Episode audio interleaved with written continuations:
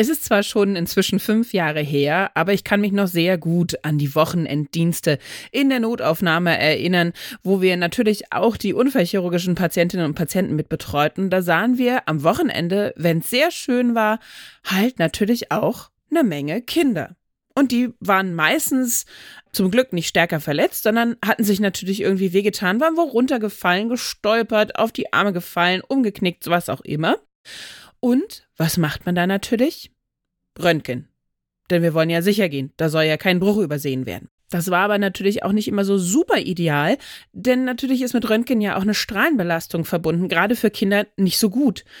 Und jetzt gibt es offenbar eine sehr gute Alternative zum Röntgen. Eine Dosis Wissen, der Podcast für Health Professionals. Und damit guten Morgen und willkommen zu Ne Dosis Wissen dem täglichen Podcast für das Gesundheitswesen.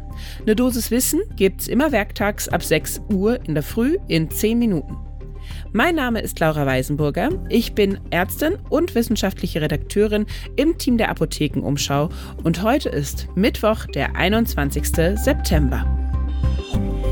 Ein Podcast von gesundheithören.de und Apothekenumschau Pro. Und es ist mal wieder an der Zeit. Wir haben schon lange nicht mehr über das IQWIC, über das Institut für Qualität und Wirtschaftlichkeit im Gesundheitswesen gesprochen. Jetzt ist aber ein neuer Bericht rausgekommen. Besser gesagt, Ende August kam der schon raus.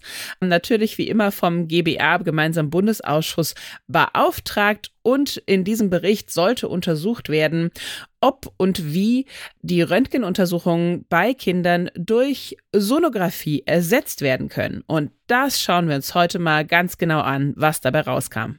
Daher holt euch den ersten Kaffee des Tages und dann starten wir. Zum Anfang muss man betonen und sagen, dass wir damals in der Notaufnahme so irre viel geröntgt haben, ausschließlich geröntgt haben tatsächlich, ist gar nicht unbedingt der Standard. Inzwischen gibt es schon fast ein Viertel aller Ärztinnen und Ärzte in Deutschland, die bei Verdacht auf Knochenbrüche bei Kindern eine Sonographie durchführen. Das heißt also, zu einem Viertel wird das schon anders gehandhabt.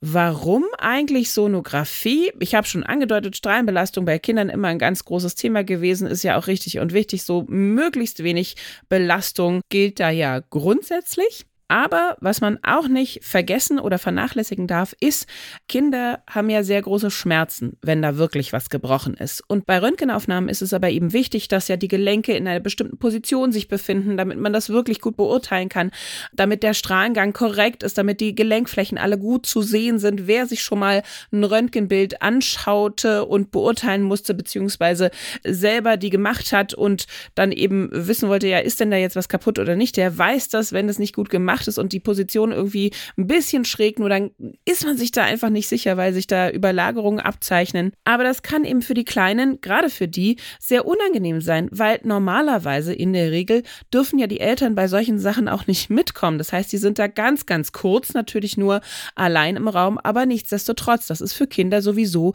eine beängstigende Situation im Krankenhaus, dann auch noch mit Schmerzen alleine in so einem Raum. Blöde Sache. Und diese beiden großen, sagen wir mal, Negativfaktoren haben wir natürlich bei der Sonographie nicht. Die Kinder können auf dem Schoß von den Eltern bleiben. Man kann das Sonogerät um den betroffenen Knochen drumrum bewegen. Man kann das möglichst schmerzadaptiert und sanft machen, soweit das möglich ist. Natürlich braucht man da schon auch irgendwie Hautkontakt und übt eventuell Druck aus. Aber die Strahlenbelastung fällt definitiv komplett weg. Insofern ist das schon sehr vorteilhaft. Und man darf auch nicht vergessen, in den letzten paar Jahren hat sich das natürlich technisch also alles deutlich weiterentwickelt. Gerade bei den digitalen Sonographiegeräten sind jetzt die Knochen noch besser darstellbar und auch Kinder lassen sich da eben sehr gut mit schallen.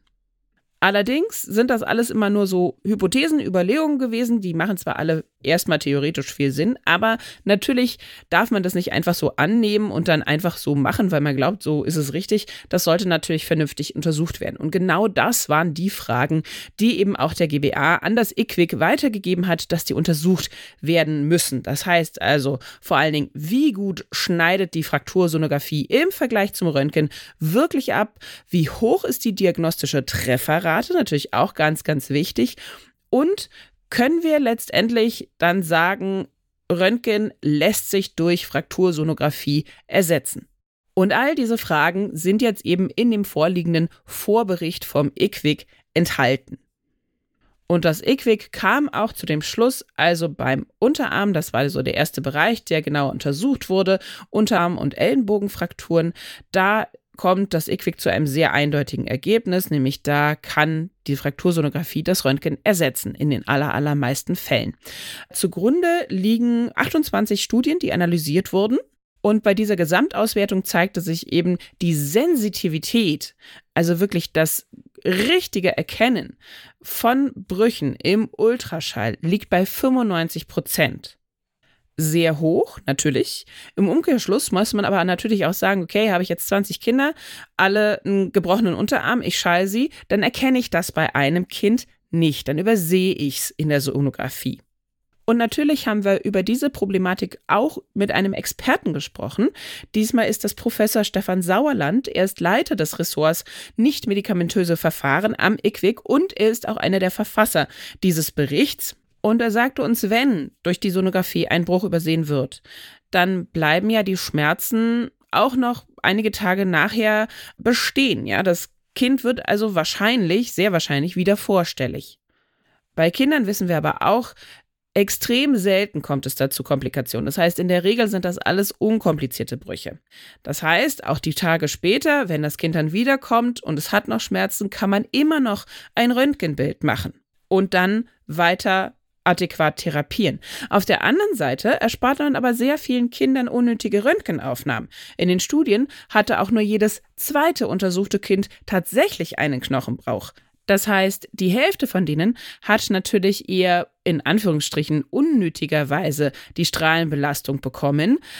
Also ich finde auch, das wiegt doch sehr schwer, wenn ich der Hälfte die Strahlenbelastung vorenthalten kann und bei einem Kind sage, okay, eventuell wird der Knochenbruch später diagnostiziert, weil ich finde das zu 100 Prozent später noch raus, denn ein Knochenbruch macht Schmerzen, das Kind kommt wieder, dann ist das doch ein ziemlich gutes Ergebnis.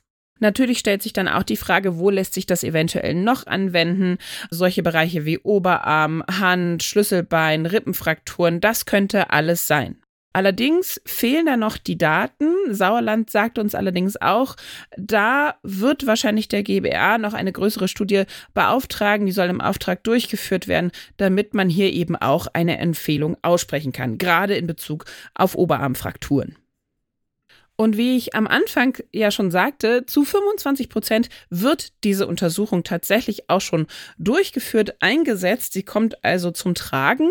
Aber warum sind es nur 25 Prozent, wenn es denn so viele Vorteile bringt und doch recht sicher ist? Dafür hatte Sauerland auch einige Erklärungen. Er sagte, na ja, man braucht natürlich auch eine adäquate ambulante Vergütung für die Fraktursonographie. Da gibt es zurzeit noch keine Vergütungsziffer. Die müsste der GBA innerhalb innerhalb eines Jahres jetzt mal vorlegen und sich dafür entscheiden, ob es das gibt. Das gilt aber als sehr, sehr wahrscheinlich. Und zum anderen muss man natürlich bedenken, tja, es müssen natürlich auch die Untersuchenden entsprechend geschult sein. Das heißt, nicht jeder kann einfach so mal zack, zack ein Ultraschallgerät auf den Kinderknochen halten und sicher sagen, ja, der ist gebrochen oder nicht. Da braucht es natürlich eine gewisse Ausbildung.